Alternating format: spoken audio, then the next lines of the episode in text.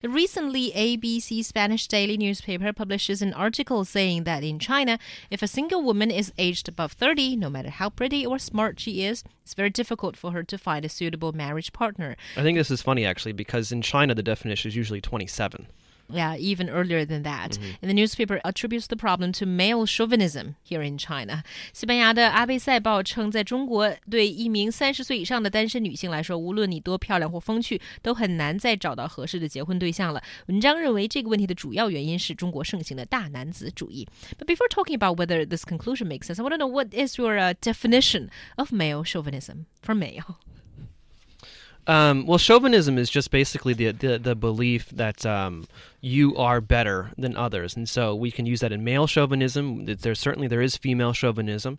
Uh, there's cultural chauvinism, um, and so so basically it's just an idea of of superiority to a certain degree. I think the way that it's used these days, uh, and especially in the in, in the Chinese cultural context, is um, a male with traditional ideas about gender roles, so that the men the men should uh, make more money the man should uh, spend more time outside the home, especially at work, and the woman should, you know, pop out babies and take care of them and do all the cooking and cleaning. Yeah, exactly. And also men who always act like, don't argue with me, you know nothing.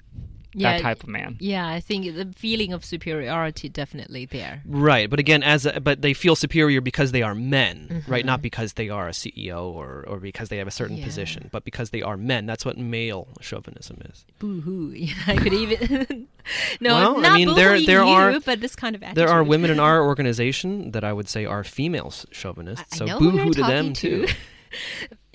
anyway, let's talk about this um, Spanish newspaper's report. Do you think that this is why there are a lot of single women above 30 here in China? That's because, you know, male are too chauvinistic? I don't think it's entirely the reason, at least from where I can see. Um, I think one big reason is that a lot of people are just considering if I'm getting married, finally getting married, I would want someone who's younger so that I can have better offspring. Yeah, I mean, you have to. I mean, this again. This comes down to um, you know the sexual selection strategies of men and women and how how they are different. I think. I think it's impossible to blame men for being chauvinistic. Certainly, we do find that um, Chinese men can be, you know, some but not all, can be a bit uh, too traditional in their thinking about gender roles. But I think that's changing uh, fairly rapidly, um, especially among younger, more educated urban people. Um, and so I, am not so sure how big of an issue that really is. I think a lot of it has to do with with um, sexual mating strategies. And so, again, as I said before, women operate upon hypergamy. So they want to, in general, again, some but not all, uh, in general, women are looking to marry up. Uh, and where, whereas whereas men, they are looking for someone to provide offspring, uh, to someone who can physically care uh, and and actually uh, give birth to to their children. Um, and so and so in that sense, I think that, that, that both parties are to blame if we have to blame anyone. Uh, you know, women, if you're if you're a successful woman at thirty.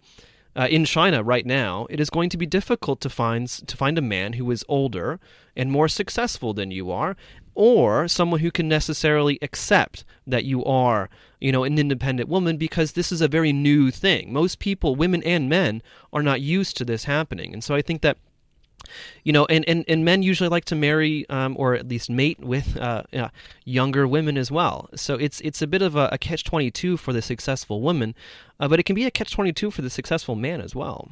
Yeah, I think it is true, yeah. Also, I have to say that I don't necessarily agree with this ABC Spanish daily newspaper article.